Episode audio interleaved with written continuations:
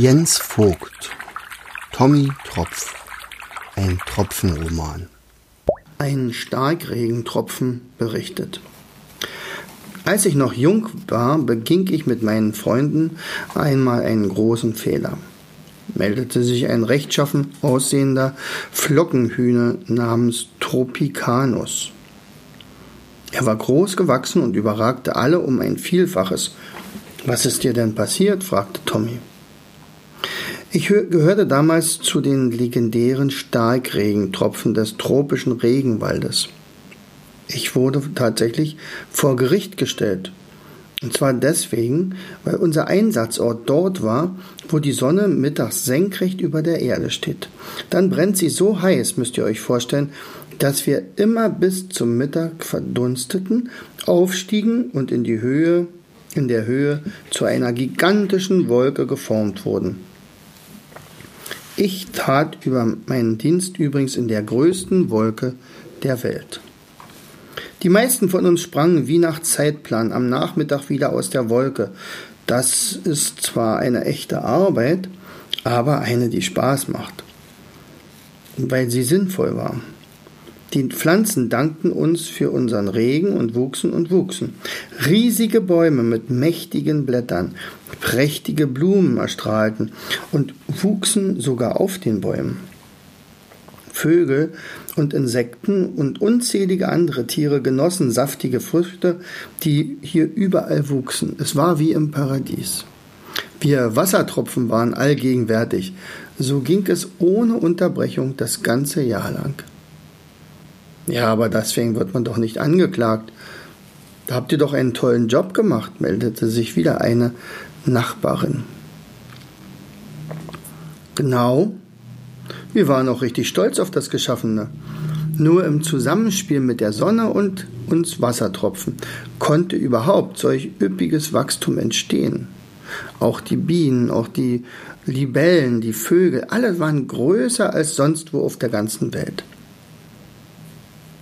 Dann gab es Ärger mit den Böden. Sie warfen uns vor, wir würden sie auslaugen.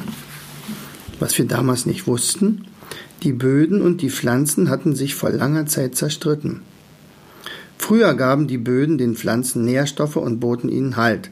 Als Gegenleistung ließen die Pflanzen immer wieder ihre Blätter fallen und düngten damit die Böden. Mit der Wärme der Sonne herrschten paradiesische Zustände. Die Pflanzen wuchsen prächtig, doch wurden einige eitel und bildeten sich auf ihren Riesenwuchs etwas ein. Eines Tages sagte sich ein Urwaldriese, ich brauche meine Blätter für mich ganz allein. Die sollen, die sollen doch die anderen die Böden düngen, behielt seine Blätter und stand nun noch prächtiger da. Das sahen andere und wollten ihm nicht nachstehen.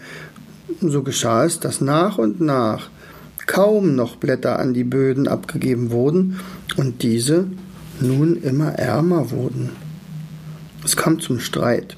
Die Böden protestierten, sie wollten Gerechtigkeit, doch die eitlen Pflanzen hatten sich bereits etwas ausgedacht.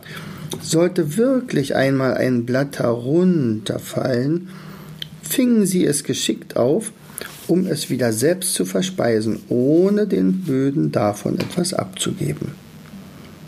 Die Böden wurden immer schwächer. In ihrer Not waren sie kaum noch in der Lage, den Urwaldriesen Halt zu geben. Doch die eitlen Bäume wussten sich zu helfen. Sie erfanden riesige Wurzeln, die wie Brückenpfeiler dafür sorgten, dass die Urwaldriesen selbst im Sumpf nicht umkippten. Und woran lag nun dein Fehler? Naja, anfangs fühlten wir uns absolut nicht schuldig. Die meisten von uns landeten nicht mal auf den Böden, sondern wurden von den Pflanzen mit ihren Wurzeln, die teilweise sogar in der Luft hingen, aufgesaugt und wieder nach oben auf das Dach des Waldes transportiert. Dort verdampfte uns die Sonne und wir flogen wieder zur Wolke. Es hätte ja auch ewig so weitergehen können, wenn da nicht der große Brand gewesen wäre. Ein Blitz hatte einen Baum in Brand gesetzt.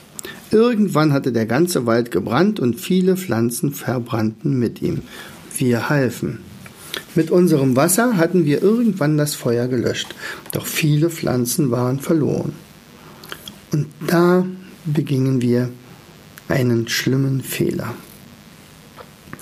Wir behielten nach dem Brand weiterhin unseren Rhythmus bei, bis zum Mittag zu verdunsten, um dann am Nachmittag aus der Wolke zu springen, aber die Pflanzen fehlten, und nun landeten alle von uns auf den armen Böden. Es kam zu Überschwemmungen, und bei dem zu viel an Wasser wurden die letzten fruchtbaren Teile der Böden tatsächlich einfach weggeschwemmt.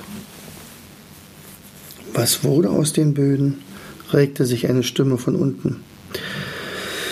Die Böden hatten nun absolut keine Nährstoffe mehr. Wir spülten mit äh, unserem Starkregen selbst die fruchtbare Asche vom Brand weg.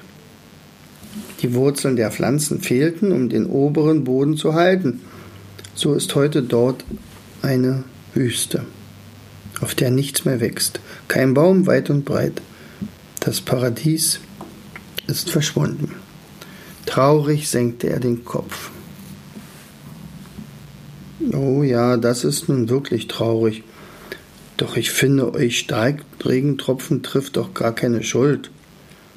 Woher solltet ihr von dem Streit zwischen den Pflanzen und den Böden wissen? tröstete ihn Odette. Wir haben ja auch daraus gelernt. Ich werde nicht müde, in jeder Wolke alle Tropfen darüber zu informieren, dass wir uns um die Böden kümmern müssen. Einen leichten Nieselregen mögen sie am liebsten. Na bitte, entgegnete Odette. Jetzt wissen wir ja auch, worauf wir beim nächsten Regenguss zu achten haben.